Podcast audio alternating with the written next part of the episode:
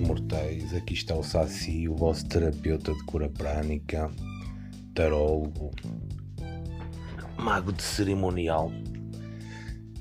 E hoje vou-vos falar de três tipos de sofrimento. Um representado pelo coração dentro da gaiola que representa aquela pessoa que vive uma realidade insatisfatória e acha que não consegue mais e acha que não consegue melhor e nem sequer tenta. Outra que vive presa ao passado e está representada por esse coração feito de cerâmica partida e colada, em que a pessoa se sente magoada e apega-se à mágoa daquilo que lhe aconteceu no passado em vez de se abrir à felicidade do presente ou às possibilidades do futuro.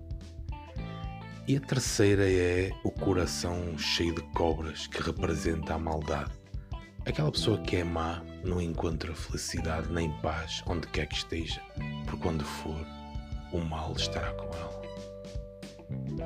Comenta este vídeo, dá o teu like, partilha, subscreve. Até mais.